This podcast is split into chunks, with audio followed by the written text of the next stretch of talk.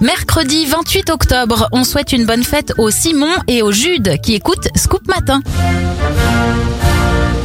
Direction les États-Unis pour commencer, la Statue de la Liberté est inaugurée en 1886. Et chez nous, Philippe Gildas disparaît en 2018. She had diamonds on inside.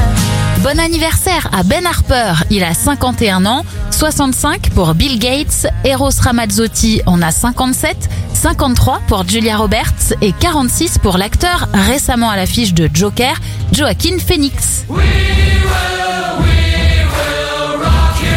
On referme cette éphéméride avec l'album News of the World de Queen. Il sort en 1977.